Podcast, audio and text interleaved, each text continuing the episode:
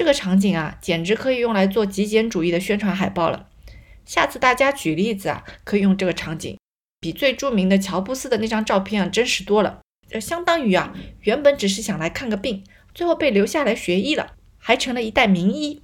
那么传说啊，如来有三十二处长得非同寻常，比如啊，他有四十颗牙齿，舌头呢可以伸到发际，手臂的长度呢过膝，手指呢非常非常的细长，等等啊。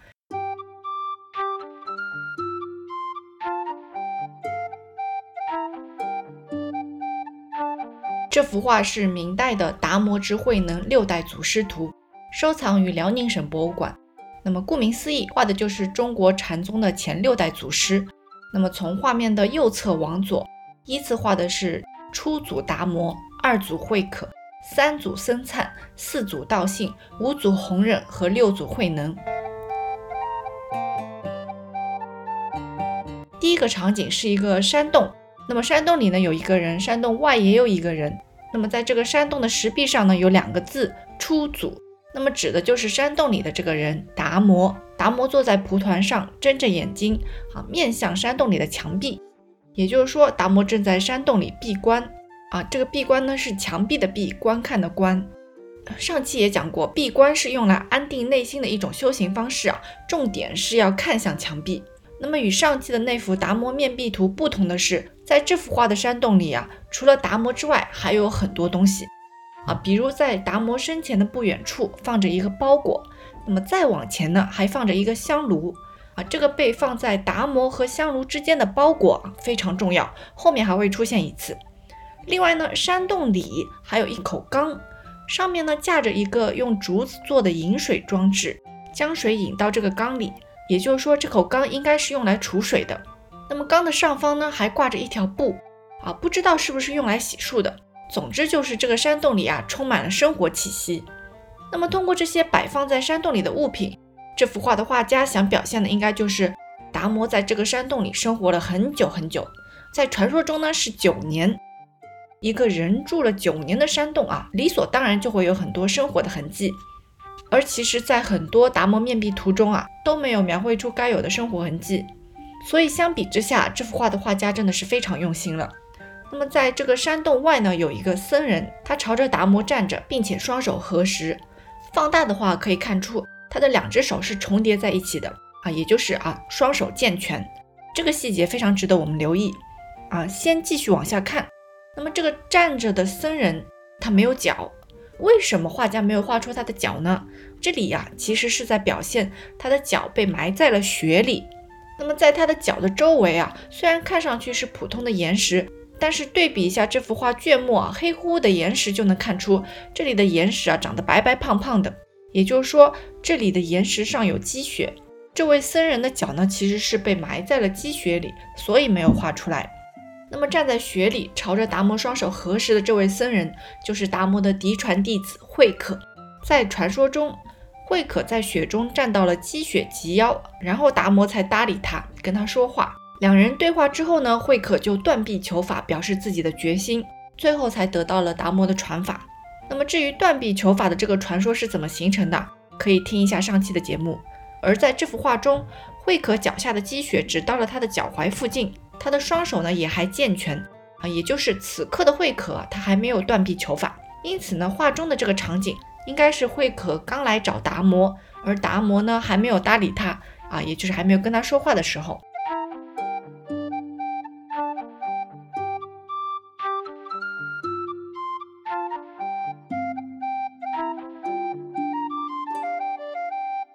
接下来我们来看到画中的第二个场景。啊，首先是两棵缠绕在一起的松树，松间呢有八个字“唐土二祖慧可大师”，因此坐在松树下的这位僧人就是成为禅宗二祖后的慧可了。他坐在石台上，右手托着左手肘，左手呢虽然藏在袈裟中，但是还是能看出啊比右手短了那么一截。这个细节表现的就是慧可的左手臂啊断了一截，也就是在暗示我们。慧可曾经断臂求法的经历，在慧可的身后呢，放着一些物件啊，应该是他常用的一些东西了。有一卷经书，然后是一个看上去像瓶子一样的容器啊，有说是净瓶的。还有一把拂尘，拂尘就是电视剧中菩萨、道士或者太监经常拿着的那个有点像马尾巴的东西啊。主要的用途呢是除尘驱虫啊，也就是一个打扫用的工具。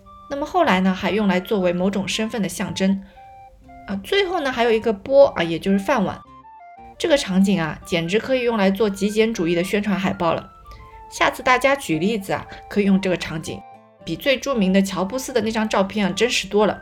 因为乔布斯的照片里啊，连一件打扫工具都没有，对于我们普通人来说没什么参考价值。而在这幅画中啊，惠可他有精神食粮啊，一卷经书，有吃饭喝水用的钵，有日常用的法器净瓶，还有除尘驱虫用的打扫工具拂尘，啊，非常极简，但是也非常齐全。在二祖慧可的身前呢，站着一个人，他朝着慧可双手合十。他头上戴着的帽子，据说是东坡居士苏轼喜欢的帽子——东坡巾。那么从这个细节，我们可以推测，这个人的身份应该跟东坡居士差不多，或许也是一位居士，也就是在家里修行的信徒。那么查找佛教典籍，我们就可以知道，慧可的确与一位居士有一段故事。那位居士呢，就是出家前的禅宗三祖僧璨。三祖僧璨的故事呢，相较于其他五祖啊，是一个比较普通的故事。那么传说啊，僧璨原本是一个在家学佛的居士，因为久病不愈，所以来找二祖慧可，希望慧可能帮助他。只是没有想到，后来他被慧可看中了，收为弟子了。最后呢，不但病治好了，还得了一个禅宗三祖的名号。呃，相当于啊，原本只是想来看个病，最后被留下来学医了，还成了一代名医。那么在第二个场景中呢，是出家前的僧璨，而在他背后的不远处。啊，有一个石壁，啊，石壁上面呢有八个字：唐土三祖僧璨大师。那么石壁下坐着的这位僧人呢，就是成为三祖后的僧璨。他的眉形啊，还保持着出家前的样子，都是向下的那种长寿眉。成为三祖后的僧灿呢，盘坐在石台上，手持竹尾，竹尾的作用呢，跟拂尘差不多，也可以除尘驱虫，不过面积比较宽，因此还多了一个功能，就是可以当扇子用。另外呢，在僧灿身后的高台上还放着一个小包裹，这个包裹呢与达摩放在山洞里的那个包裹长得一模一样，因此呢，这个包裹可能是经过二祖慧可之手传到了三祖僧灿的手上，里面放的呢应该是禅宗的传法信物袈裟。达摩的这件袈裟在谁手上啊？谁就是正统的嫡传弟子。那么在这里呢，象征的是僧璨是二祖慧可的嫡传弟子。在僧璨的左前方站着一个容貌相对年轻的小和尚。据佛教典籍记载，僧璨成为三祖之后啊，因为时局，一直被迫藏在山中。那么，只有一位小和尚从十四岁开始跟着他，前后陪伴了僧璨十二年啊，也有一说是十年的。那么，这个小和尚呢，就是后来的禅宗四祖道信。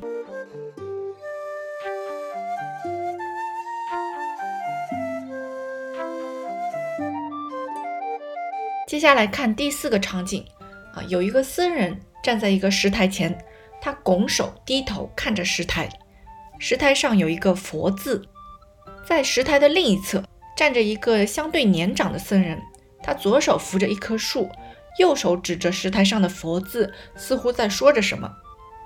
这个相对年长的僧人的身后呢，还站着一个童子，他左手扶着一根一人高的龙头拐杖，右肩呢挂着一顶斗笠。那么由此可见，这个相对年长的僧人和童子这两个人啊，应该是远道而来的。那么这两个人的斜上方有八个字“唐土四祖道信大师”，因此呢，这个相对年长的僧人就是四祖道信。那么站在道信前的这个僧人是谁呢？啊，同样查找佛教典籍就可以知道，这个僧人呢是牛头宗初祖法融。画中的第四个场景画的就是四祖道信点化法融的故事。啊，话说啊，有一天，道信啊，也就是画中的这个相对年长的僧人，他长途跋涉到了牛头山拜访法融，因为听说牛头山这里有一个得道高僧。那么找到法荣之后呢，道信便要求法荣带自己去他的住处休息一下。于是他们一行啊，来到了法荣的住处，只见呢有几只虎狼之类的动物啊在周围徘徊。那么喜欢开玩笑的道信呢，就举起了双手，假装自己被吓到了。然而法荣没有察觉道信是在假装害怕啊，没多想啊，就揶揄道信说：“有有这个在，您还有这个在，意思是哟，您还会害怕这个呢？四祖道信也不过如此嘛，啊，修行不够。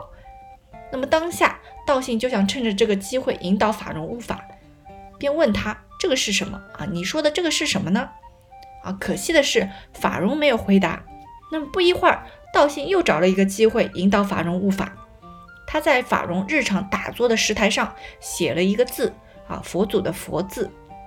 那么法融正要习惯性的坐下，但是看到有个佛字啊，吓了一跳，还好没有一屁股坐上去。这下就轮到道信还击了，有有这个在，原封不动的把法融刚才嘲笑他的话还回去了。你还有这个在，意思就是说，哟啊，你还会害怕这个呢？一个佛字也能吓到你？那么这里啊，先请大家想一想，身为禅宗四祖的道信为什么要这么做啊？在人家要做的石台上写个佛字，想不明白也不要紧，牛头宗的初祖法融也没有想明白。道信的这个行为的用意是什么啊？于是他就向道信行了一个跪拜礼啊，请道信告诉他。道信一看机会来了，就讲了一大段话向法融说法。他非常高兴啊，于是从头开始说，从这个百千法门开始说。呃，这差不多就相当于你问一个专家地球上的某种岩石成分，然后那个专家呢从宇宙的起源开始说了。那么在道信这一长段的说法的最后。有几句关键的话，那么理解这几句话就差不多可以理解他的行为了。啊，内容是这样的：法融问，既不许做观行，于静起时，心如何对治？啊，也就是说，既然您不允许进行观想修行，那么在接触人事物升起念头时，我的心该如何处理这些烦恼？道信回答说：静缘无好丑，好丑起于心。静缘，镜子的镜，缘分的缘。近缘，简单说就是周遭的人事物。这句话换成大白话的话，就是周遭的人事物自身没有好坏，好坏的判断呢起源于你自己的内心。然后道信接着说：心若不强明，忘情何从起？如果你的心不硬要下这种判断，那么怎么会有这种虚妄的烦恼？忘情记不起，真心任辨知。既然不会有虚妄的烦恼。那就放任你的心去全方位感知周遭，汝但随心自在，无复对峙啊！只要让你的心去自在，就不再需要处理那些烦恼了。因此呢，我们可以这样理解道信的行为啊：就算法融坐在佛字上了，这件事情本身没有好坏，是法融的内心对于这件事情下了判断啊，也就是坐上去的话是对佛祖的亵渎啊，类似这种判断。这件事在法融的心中才有了好坏。那么道信对法融说的那句“有有这个在啊，你还有这个在”的意思就是你还有这种忘情在，你还有这种虚妄的烦恼在，你的内心还在对周遭的人事物进行着判断。所以呢，最后道信劝导法融要学会让你的心去自在，不要让他做什么判断，让他去自在，那么你就不会有虚妄的烦恼了。啊，听上去是不是有点像现在的某些冥想课程里会出现的话？但是反过来想啊，为什么我们不能有虚妄的烦恼啊？就算不能有虚妄的烦恼啊，有些真实的烦恼也不行吗？呃，其实啊，道信在这段说法的开头就提前解释过这个问题了，先打了预防针，逻辑上毫无破绽。他说啊，一切烦恼业障本来空寂，一切因果皆如梦幻啊，也就是说，烦恼本身就不存在，不存在的东西你为什么会有呢？那么道信对法融的这段说法呢，非常值得大家结合上下文反反复复看啊，这里就不做过多解读了。有兴趣的话，可以去翻看明代的《指月录》第六卷。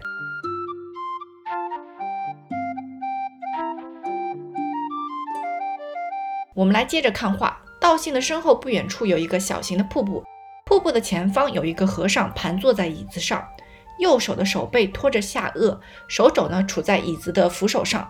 左手呢，自然下垂搭放在大腿上。那么这个和尚的斜上方有八个字：“唐土五祖弘忍大师”，也就是这个和尚是禅宗五祖弘忍。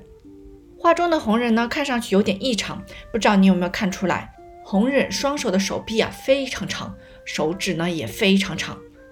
这其实呢是画家在试图还原弘忍的外貌特征，因为据记载，弘忍是风骨绝异，有圣人之相，也就是长得非常有佛相。啊，曾经有一个道行很高的人在街上见到过小时候的红人，他是这么对人说的：“此儿具大人相，所不及如来者七种耳。啊，也就是说，这个小孩长得非常有佛像，跟如来相比只差七处。那么传说啊，如来有三十二处长得非同寻常，比如啊，他有四十颗牙齿，舌头呢可以伸到发际，手臂的长度呢过膝，手指呢非常非常的细长等等啊。那么画中的红人被画的异常长的手臂，还有细长的手指，这些都是在表现他具有佛像的外貌特征。那么关于五祖红人，还有一幅很好玩的古画，下期讲。在红人前方，隔着一条流淌的小溪，站着一个老者，他双手合十，虔诚地看着红人。这个老者是谁呢？啊，在红人的门下有十大弟子，其中年纪最大的叫老安啊。全名叫做松月惠安啊，人们叫他老安。他比弘忍要大十几岁，五六十岁才成为弘忍的弟子。后来呢，还当过武则天的国师。另外有一件事情非常重要，他还介绍南岳怀让拜入同门师弟六祖慧能的门下，而南岳怀让呢，最后成了六祖慧能最有出息的两大弟子之一。他的徒子徒孙们还开创了著名的灵济宗。所以也可以说。老安介绍南岳怀让去找六祖慧能的这个举动啊，促成了禅宗后来的重要发展。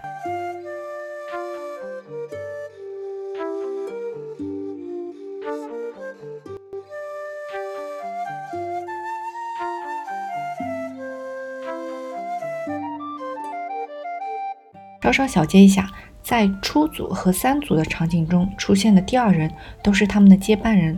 而在四组和五组的场景中出现的第二人都不是他们的接班人，而是他们曾经教导过的，同样在禅宗历史上也有过重要影响的弟子。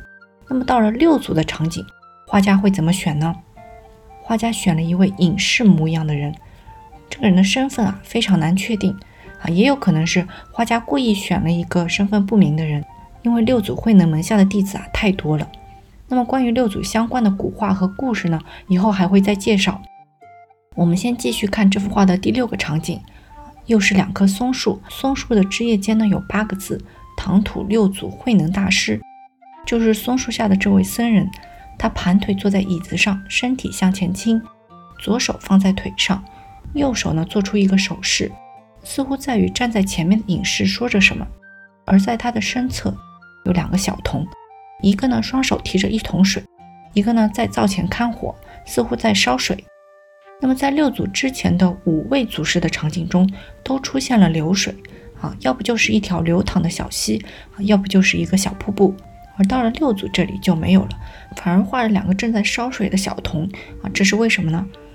啊，尤其是在达摩的场景中，明明有用来储水的水缸，画家还特地啊在下面要画一条溪流啊，看上去非常矛盾。那么有一种可能就是这条溪流所代表的不是真实的流水，而表现的是从达摩贯穿到六祖的法脉。那么到六祖这里才开始烧水煮茶与大家分享，也就是到六祖这里才开始开枝散叶广为人知。这就类似于啊前人挖井后人吃水。如果可以这样理解的话，那么这位画家的构思啊真的是非常巧妙。